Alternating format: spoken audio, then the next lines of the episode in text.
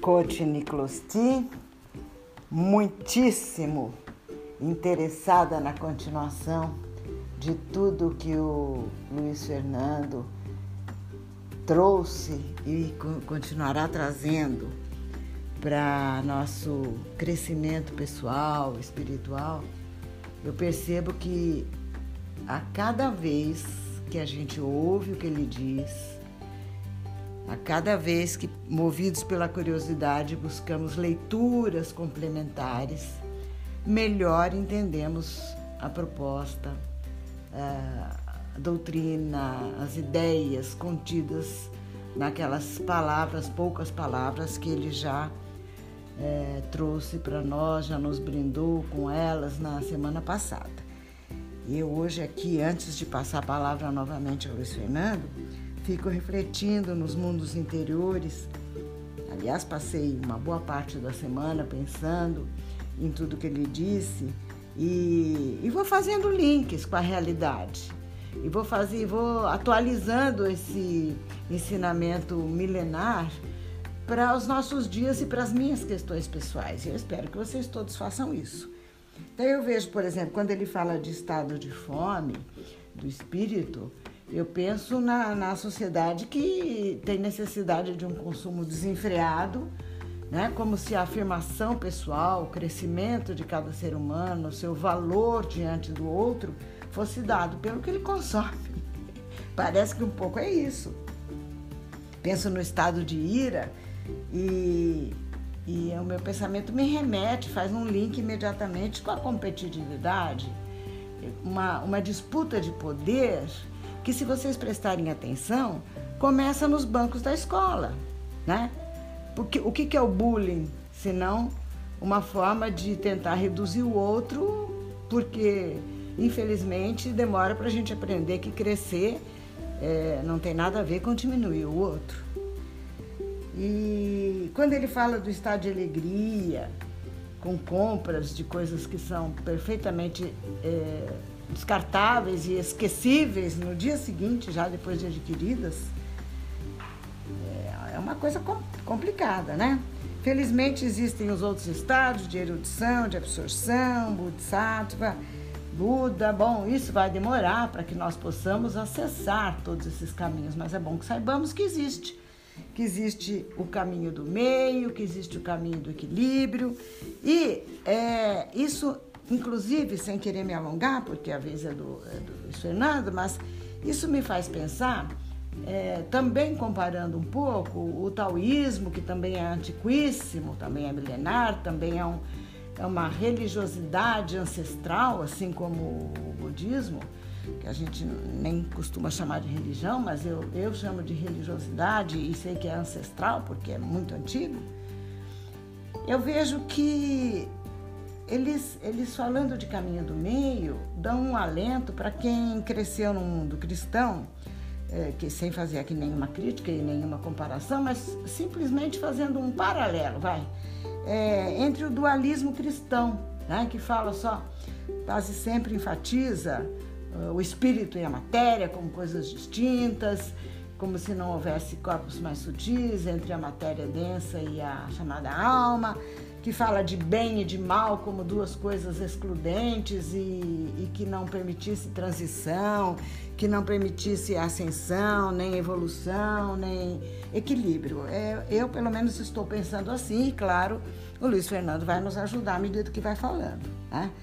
É, eu, eu hoje entendo um pouquinho com, as, com os ensinamentos do Luiz Fernando e com alguma coisa que fui buscar acrescentar a leituras que eu posso é, eventualmente algum dia também indicar, eu, eu vejo que, na verdade, o que existe é uma energia sempre que se condensa mais e se torna corpo, e uma energia mais sutil, que são os vários corpos é, dos quais as doutrinas orientais ancestrais falam, né? Bom, eu não vou, eu não vou me alongar aqui, mas só para completar meu, minhas é, aquilo que me inquietou durante a semana, pensando em tudo que o Fernando disse, eu vou trazer uma frase de Shakespeare dita no ano de 1600. Ele diz o seguinte, depois de Cristo: há mais coisas entre o céu e a terra do que sonha a nossa vã filosofia. Fecha aspas, isso ficou famoso e eu estou ávida por conhecer mais e mais daqueles estados de alma, daqueles estados de é, de espírito que podem se traduzir, quem sabe, se eu estou entendendo direito, em vários corpos mais sutis e não, e não mais do que uma, uma, um espectro né, daquilo que a gente costuma chamar de corpo físico. Vou deixar para o Fernando, porque com certeza ele vai esclarecer mais do que eu, que só faço perguntas. Por favor, Fernando, é sua vez.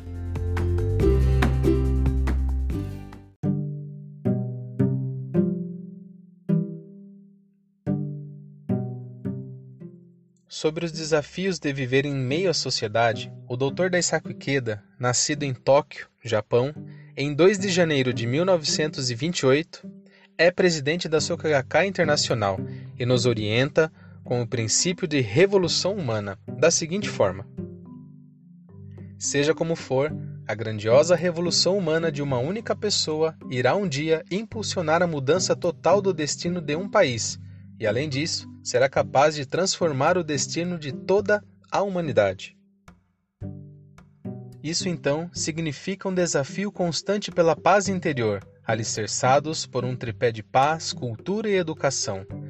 Longe de ser um mero idealismo utópico, presidente Queda nos incentiva a desafiar nossas próprias circunstâncias, encarando de frente nossa realidade, por mais difícil que seja, é possível superar qualquer questão. Com determinação e resiliência, vamos vencendo cada um dos obstáculos. E este movimento de cada ser humano gera uma onda positiva em seu núcleo de convívio e, inevitavelmente, se expande para toda a sociedade.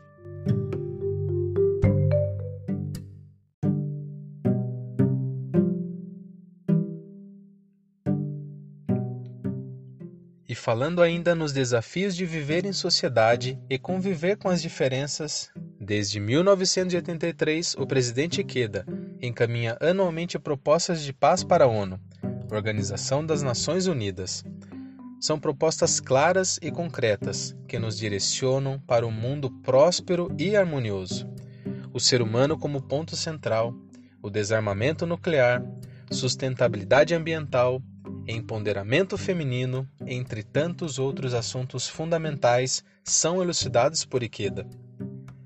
Lembrando, em particular, sobre sua proposta do ano de 2018, em um pequeno trecho, Ikeda nos alerta sobre o navegar dentro da internet e como os filtros bolha nos condicionam a uma visão limitada, e esse mecanismo nos afasta da realidade. Acabamos com o passar do tempo, gradualmente, sem perceber, nos isolando dentro de bolhas. Mesmo que por vontade tente se procurar por determinado assunto na rede, pode ser que eu seja limitado a não encontrar o que desejo. E então nos afastamos de grupos com opiniões diferentes.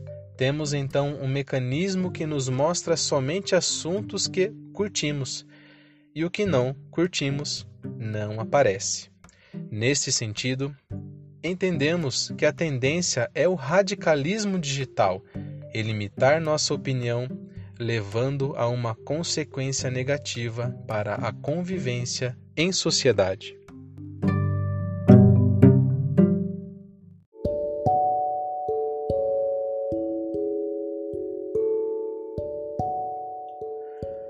Eu acredito que, para concluir com esta pequena e inicial contribuição para com a sociedade sobre temas tão complexos e profundos que se iniciam desde os primórdios da existência humana, reforço a importância de refletir e interiorizar sobre nossa vida, sentir e enxergar tudo o que está à nossa volta, respirar fundo, dar valor ao fato de respirar e viver em sociedade Cabe aqui reconhecer a importância para mim ter um direcionamento para minha vida, que acredito que faz muito bem para mim e para toda a sociedade.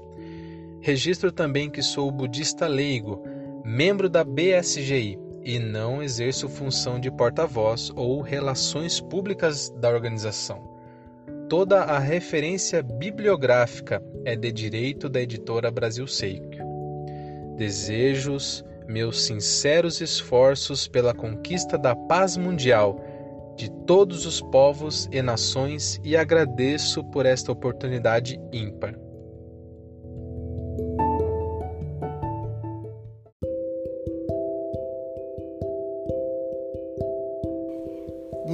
Só? E depois de ouvir o Fernando, a avó tagarela de vocês ainda vai fazer uma pequena observação complementando esse episódio maravilhoso sobre o budismo. Eu encontrei um, um livro chamado Textos Budistas e Zen Budistas do tempo da faculdade e fui cavucar outra vez para ver se eu consigo a, alcançar, né?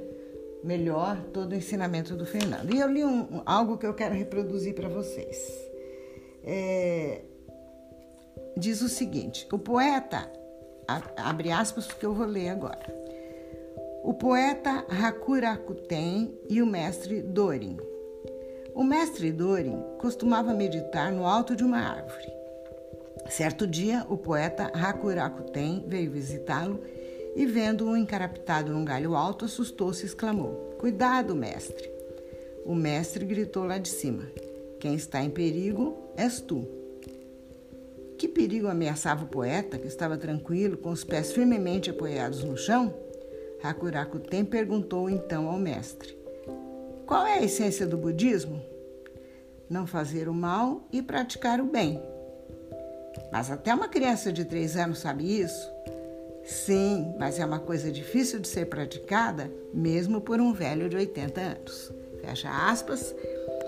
Eu vejo que vocês estão começando a perceber o quanto nós precisamos ainda saber de doutrinas ancestrais, do conhecimento mais antigo, para que possamos crescer como pessoas. Eu agradeço do fundo do coração essa colaboração do Luiz Fernando e vamos esperar que ele possa nos ajudar mais e mais. A seu tempo.